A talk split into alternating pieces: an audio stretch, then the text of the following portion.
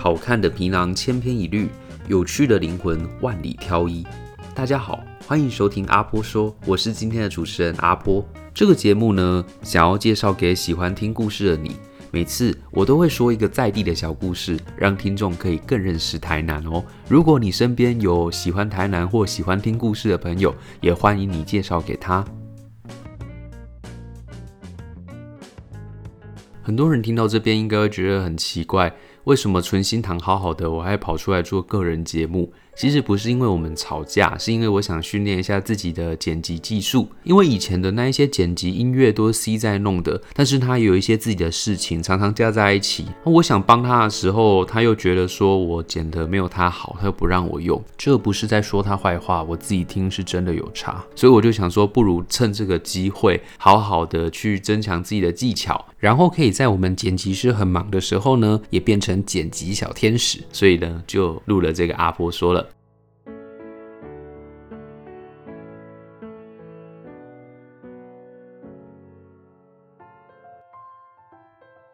今天呢，要来介绍一个我小时候的故事，因为它跟蜗牛巷有关啊，所以我就叫它漫步蜗牛巷好了。蜗牛巷呢，是台南中西区一条很有名的巷子。那如果不知道的人，可以去 Google 一下，它里面很复古，很漂亮。如果想要体验台南这种慢活生活的人，一定要去里面走一趟。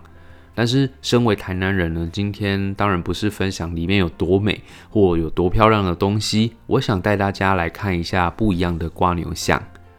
好，那先说一下我以前的背景。我以前是念永福国小的，那永福国小就是在瓜牛巷正对面的那一间学校。以前我们等爸妈的地方呢，是学校旁边的彰化银行。那如果爸妈很久都没有来，我们就会跑到附近的巷子里面去玩鬼抓人、躲猫猫，还有巷子探险的游戏。因为老台南区的那种巷子啊，都很精彩，里面弯弯绕绕的，有时候呢就会看到很不一样的风景。所以呢，我们那时候没有瓜牛巷这个名字，就是叫巷子冒险游戏。那我们冒险的路口呢，就是会从一间中药行走进去。现在应该还看得到那间名字叫做益春药行，它的招牌超酷的，是一个小孩子，然后牵着一只很大只的蟾蜍在跑。所以啊，以前小时候就有个梦想，就会想养一只蟾蜍。然后呢，人家遛狗遛猫，我遛蟾蜍。但是后来呢，翻翻自然课本，还有看看百科全书，才知道说，原来蟾蜍不可能长得那么大只，所以就失望啦，没办法完成。那我们在玩游戏的时候啊，常常跑在巷子里面，就会看到很多阿嬷坐在椅子上面晒太阳。有时候呢，他们的后面房子就会传来一阵阵那一种拜拜的味道。就是那种线香的香味，那不得说，就有些人他们家用的线香真的是非常的香，所以有时候在里面跑来跑去，也可以闻到很多香味。那有时候他们煮午餐或者是煮晚餐，都会再闻到很多食物的香味，所以是一条呃复合着很多不同味道的巷子，然后我们就在里面追逐跟玩耍。那大概在巷子中间的部分呢，有一间自助餐，叫做口福自助餐。我之前有跟 C 再回去那边走过，那一间自助餐的位置还在，但是那时候它已经关门了，然后附近又老老旧旧的，害我以为它已经永久歇业了。后来立马拿 Google 出来查一下，发现哎不错哦，他现在还有在开。那那一间自助餐的话，因为我已经国小毕业之后到现在已经二十几年没有回去吃了，还是十几年，我也不知道多久，反正六年级之后就没有再回去吃了。那口味忘记了，可是感觉还记得。我记得他的东西很便宜，是国小学生拿着自己的零用钱就可以去吃的那一种等级。但是吃得很饱，然后东西很好吃，而且又跟很多好朋友在一起边聊天边吃。我觉得可以拿着零用钱去吃自己想吃的东西，有一种长大的感觉，也是一个很幸福的记忆。如果说你到台南玩想去吃吃看的话，不能在中午用餐时间去吃哦，因为他在十一点半附近菜就会被扫完了，所以。要去那边吃，要趁早。除了幸福的回忆之外呢，其实也有很多恐怖的回忆。因为我班上有一个同学，他们家是住在现在的瓜牛巷里面，有一个要走楼梯下去的地方。然后至于是哪间，就不要透露他们家的细节了。那那时候呢，我去他们家的二楼玩的时候呢，刚好遇到老巷子的喷药。那时候我们在上面写功课，写到一半，准备要下去玩的时候，我从窗子外面看到喷药的人员一走。整个巷弄里面下水道的蟑螂全部爬出来，所以这个时候呢，是对我来说，我都说那里叫做蟑螂巷，很恐怖哦，就整个地上啊、墙壁上啊都是。那那时候我就觉得很害怕啊，就关在那个同学的房间啊，往外看，看着外面很像那种恶灵古堡，充满丧尸的感觉，又不敢出去。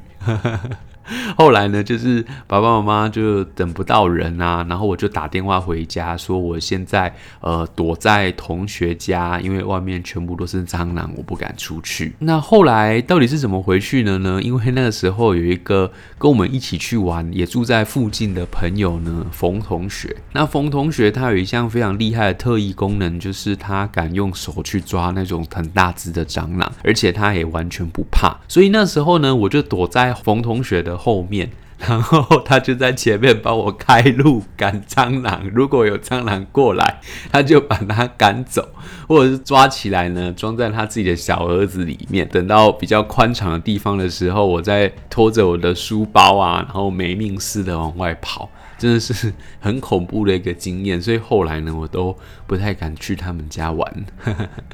那除了这个蟑螂吓到灵魂出窍的记忆之外呢，还有另外一个地方也是在那个附近，具体的位置就不说了，因为它被改成一间民宿。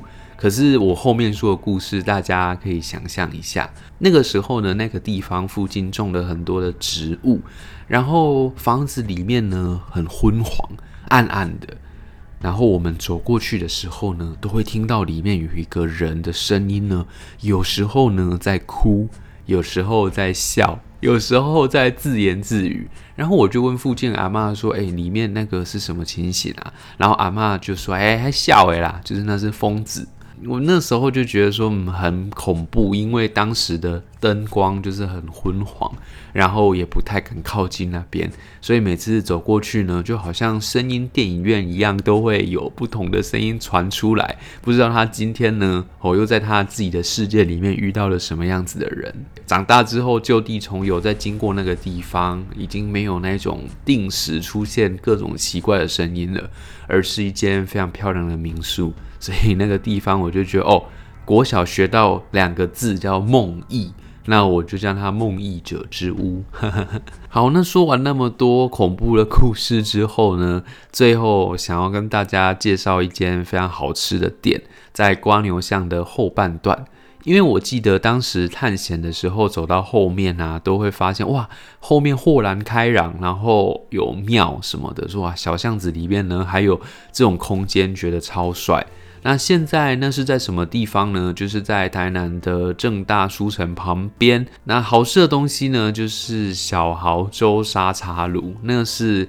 从我可能出生以前，好久好久之前就已经有在那边的一间店。那那一间店的东西跟人家不一样的地方是在于它的沙茶酱。它的沙茶酱是我除了在自己的故乡有吃过之外，别的县市根本没有吃过那种沙茶酱。它是可以直接吃的，不会觉得死咸，然后它可以跟饭拌在一起吃。如果白饭加沙茶酱就可以吃饱了。没有吃过那么好吃的沙茶酱，所以如果呃外县市的人啊，或者是没有去吃过的人呢，我可以去试试看。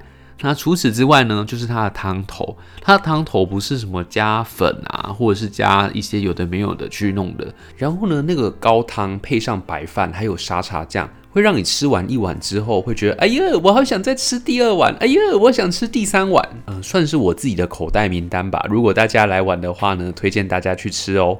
好啦，那以上呢就是今天的节目内容。我想请大家推荐给你身边的朋友。